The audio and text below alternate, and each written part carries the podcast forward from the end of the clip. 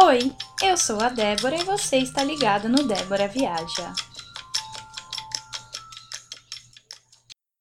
O episódio de hoje é um marco na história deste podcast. Isso porque é a primeira vez que vamos fugir completamente dos países da Oceania e falar de algo que está um pouco mais próximo de nós: Chile e Peru. E para levar você para essa viagem pela América do Sul, eu recebo aqui a Tamires Rodrigues, brasileira que mora em São Paulo e em 2019 tirou duas semanas para viajar sozinha com toda a coragem esses países lindos que fazem parte do nosso continente americano. Tamis, muito obrigada por aceitar o convite para participar deste podcast que está só começando. Oiê! Imagina, eu que agradeço, é um prazer estar aqui com você. Você também super corajosa, mulher guerreira, morou fora em um país completamente diferente da, da cultura brasileira e é isso aí, a gente tem que se jogar mesmo. Sim, na cara e na coragem, né? Sempre. É, o que te fez decidir ir para dois países que você não conhecia e completamente sozinha? Na realidade, assim, eu, eu nasci com esse desejo de, de viajar, assim, fui criada, assim, muito por conta da minha mãe, que sempre viajou comigo, pequena, de carro, de ônibus, do jeito que dava. E aí eu decidi viajar para esses países porque eram próximos até do Brasil. A, a facilidade, eu nunca tinha viajado para o exterior, então a proximidade com a cultura, com a língua, é, me fez escolher esses países e até o tempo curto que eu tinha era férias do trabalho, então eu tinha pouco tempo para viajar e decidi ir, e pesquisei muito antes de ir, as paisagens muito bonitas, é, enfim, e foi isso que me levou a viajar para esses dois países também, porque são um fronteira com o outro, então fui pesquisando os roteiros, vi que era possível e fui. Então foi bem planejado, né? Não foi nada assim de última hora. Não, foi bem planejado. É, eu já estava na cabeça com o Chile, né? A parte do deserto do Atacama. Peru, a parte de Cusco, Machu Picchu há muito tempo, assim. E aí, quando eu marquei as férias, eu comecei a, a pesquisar realmente, comprei passagem. Eu viajei em junho, comprei passagem em abril, então foi com, com antecedência. Legal, bem legal. Essa foi sua primeira viagem sozinha ou teve algum, alguma viagem antes dessa pelo Brasil mesmo? Teve uma viagem que eu em dezembro de 2018 para a região dos lagos no Rio, que eu fui sozinha também. Eu passei uh, o Natal, a semana do Natal lá sozinha e, e foi bem legal também. É, deu medo de embarcar nessa, nessa aventura, assim, para um, países diferentes? É, como você se sentiu? Olha, eu, não, eu, senti mais ansiedade do que medo, assim, porque como eu fui pesquisando bastante, eu entrei em grupos de viagem, eu conversei com amigas que já tinham ido também, eu tenho um grupo de, de amigas que viajam sozinha também, então eu fui acompanhando esses perfis e percebi que, assim, era, são destinos é, turísticos, assim, né, tem muitos brasileiros, então, não deu tanto medo por saber que eu estava indo para um, um local turístico, assim, eu sei, e por ser a primeira viagem, eu procurei não me afastar muito dos centros. Enfim, eu tomei alguns cuidados, assim, por medo, até. Você se lembra, Tamis, o que você visitou no Chile? Então, no Chile, é, eu fiquei no, em São Pedro de, de Atacama, né, que é a, a região mais turística, assim, próxima do, do deserto do Atacama. Então, é, lá eu visitei os geysers del Tacto, né? É um passeio que você faz de manhã, às 4 horas da manhã, a van passa para te pegar. É um passeio que você tem que fazer de manhã, porque os geysers, eles só funcionam de madrugada, assim, porque é o período que está mais é, gelado, né? Mais frio. Uh, aí visitei o, o, centro histórico, visitei as, as lagunas altiplânicas, é, as lagunas escondidas, é, Pucara de Quitor também é um passeio que dá para fazer a pé, é, partindo do centro. Então conheci bastante coisa. Vale da Morte também, Vale da Lua, são regiões muito bonitas, muito lindas. E qual ganhou seu coração? Qual que você gostou mais? Ai, as lagunas. Acho que as lagunas são lindas, assim, porque elas, enfim, refletem o sol, o céu. É, é lindo e o próprio céu de, da região é muito bonito, né? Porque melhor região para você ver o céu, assim, dá pra ver a Via Láctea, assim, é surreal. Que lindo! Agora eu quero ir também. E, e no deserto, como foi para você, Tamis, ir para um, pra um deserto pela primeira vez? Nossa, foi algo surreal, assim, o tempo é muito seco também, é muito arenoso, né, então, é, e ao mesmo tempo você tem aquelas lagoas, vulcões também, tem os, os vulcões belíssimos, assim, com os picos nevados que contrastam, enfim, com o sol e a temperatura térmica também, a amplitude térmica, quer dizer, é muito, varia muito, né, então, durante o dia você tá queimando no sol, porque o tempo seco, aquela areia, sal, e à noite você tá congelando, porque a temperatura cai muito. Então, é algo surreal, assim, e ao mesmo tempo muito bonito de ver, assim. E no Peru, o que foi que você visitou, Tamis? Então, no Peru, eu fiz a loucura de sair do Atacama até o Peru de ônibus. Então, foram umas 30 horas de viagem. E aí, eu passei por algumas regiões, algumas cidadezinhas do Peru. Passei por Arequipa, é, enfim, fiz um pequeno tour ali até chegar em Cusco. E eu me apaixonei por Cusco, assim. Cusco é uma cidade encantadora. Eu cheguei a ver um festival famoso no, no Peru, que é o Inti que eles falam, que é o solstício de inverno, que é quando, enfim, começa o inverno, e aí eles fazem um festival de culto ao sol, né, é uma, é da cultura inca ainda, então é muito louco, assim, porque acontece esse festival, acontece no, na Praça é, das Armas, em Cusco e de um lado você tem, você está cercado por igrejas católicas que são da época ainda da, da colonização espanhola e ao mesmo tempo você tem esse, esse culto ao deus Sol que é da cultura inca, né? Então, é essa mistura de, de culturas, enfim, é algo muito bacana.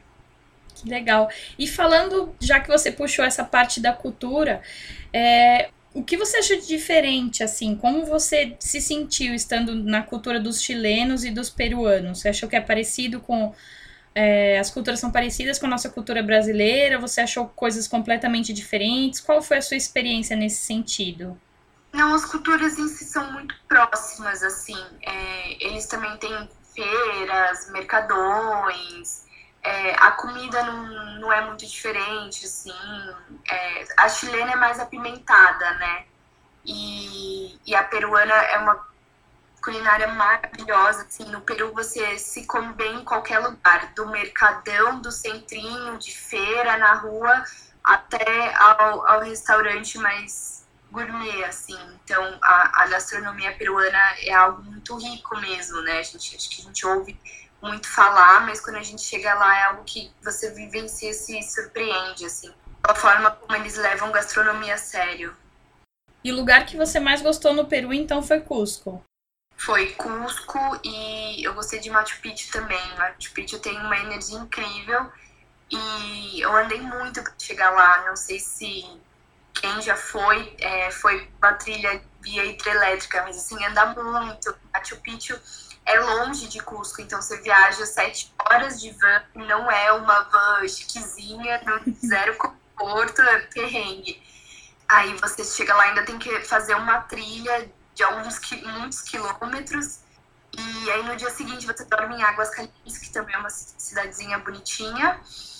E aí no dia seguinte você faz a trilha para Machu Picchu em si, que também é insana, mas é, é muito lindo quando quando chega lá e você vê toda aquela estrutura, aquelas ruínas e as montanhas também, é, escalando montanhas. Eu subi uma montanha também, eu subi a, a montanha, acho que de Pichu e é muito lindo, é, é surreal. Você, você fez escalada ou você conseguiu subir só caminhando mesmo? Não, é, não é escalada, eu falei errado, né? Tem como você subir. Eles fizeram. Um caminho, fizeram, né? É próprio do caminho Inca, né? Então você tem os degraus, assim, é bem irregular, é, é bem punk subir, mas é, dá para subir sim. Tem. Você compra um ticket diferenciado quando você compra a entrada para entrar em Machu Picchu, você compra um ticket a mais que te dá o direito de subir uma das montanhas. Ai, que delícia. E tudo isso com mochila nas costas, né? Porque se você foi para lá para dormir, para ficar, para andar todas essas horas, tem que ir preparada, né? Sim, com mochila. É, são, é até uma dica para quem ainda não foi. Se for por trilha, esse, esse caminho da hidrelétrica, é deixar a maior parte dos pertences no hostel em Cusco e aí você só leva o necessário para dois dias, que é uma muda de roupa, água e um pouco de comida, assim, para te dar energia no percurso. Legal você deixar a dica aí para quem estiver ouvindo, já ir preparado para essa aventura. Que você mesma falou que vale a pena, né? Então acho que vale o esforço, mesmo se for com mochila, levando água, levando tudo que precisar levar, lanche, mas vale o esforço, né? Vale, e na volta, como você vai consumindo as coisas, a mochila fica mais leve também, né? E como foi para você a questão da acomodação, Tamires? Então, a acomodação, como eu já tinha viajado antes, eu já tinha ficado em hostel, eu segui é, a ideia de ficar em hostel em quarto compartilhado feminino. Então, foi tranquilo do, do mesmo jeito, assim, eu não tive problema. Você reservou de forma antecipada? Você deixou para reservar na hora? Não, foi antecipado, porque como eu fui em junho e é uma alta junho para o final, para o começo de julho. Então é uma época de alta temporada lá. Então eu reservei antes porque eu fiquei com medo de chegar em um lugar desconhecido, às vezes chegar fora de hora e ter que reservar na hora e não ter. Então eu reservei com antecedência também, mais ou menos em abril, maio. Assim que eu comprei a passagem, eu reservei os hostels. E aí paga mais barato também, né? Quando você consegue se programar dessa forma. Sim. E como você se sentiu depois dessa viagem? Nossa, olha, voltar para o Brasil foi difícil, porque acho que quando você viaja e você volta, significa que você vai voltar para tua vida, para tua rotina normal, né? Então foi difícil assim voltar, eu não queria voltar não. E voltar para a própria rotina de trabalho, de estudo, enfim, foi foi difícil, me deu uma depressãozinha assim. E você pretende fazer outra viagem? Eu sei que o coronavírus deve ter atrapalhado os seus planos, assim como atrapalhou de todo mundo, mas você já tem alguma viagem programada? Então, programada não. Meu próximo destino é, seria ficar um mês na África do Sul. Eu queria muito também conhecer Cape Town, ali aquela região da África do Sul e também por conta do inglês, para me ajudar um pouco a desenvolver mais, porque eu não tenho planos de sair do país por enquanto, então eu faria viagens mais curtas. Mas aí chegou o coronavírus e, enfim, não tenho nenhuma viagem e provavelmente quando eu voltar a viajar vai ser para dentro do Brasil, né? Porque não, a gente não tem como saber, até ter uma vacina, até a gente estar tá seguro e até pela questão dos outros países aceitarem ou não brasileiros, a gente não sabe se, se vai rolar um certificado internacional, por exemplo, a, a febre amarela tem, né, para viajar para alguns países você tem que tirar o certificado, tomar a vacina, então eu acho que vai mudar bastante o turismo. E aí dá uma segurada, né, viajar aqui dentro. Tá certo. E tem algo mais que você gostaria de acrescentar?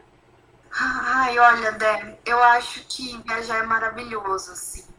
É, eu tenho evitado muito falar de viajar sozinha, porque acho que não é toda, toda mulher ou toda pessoa que está preparada ou que gosta de viajar sozinha.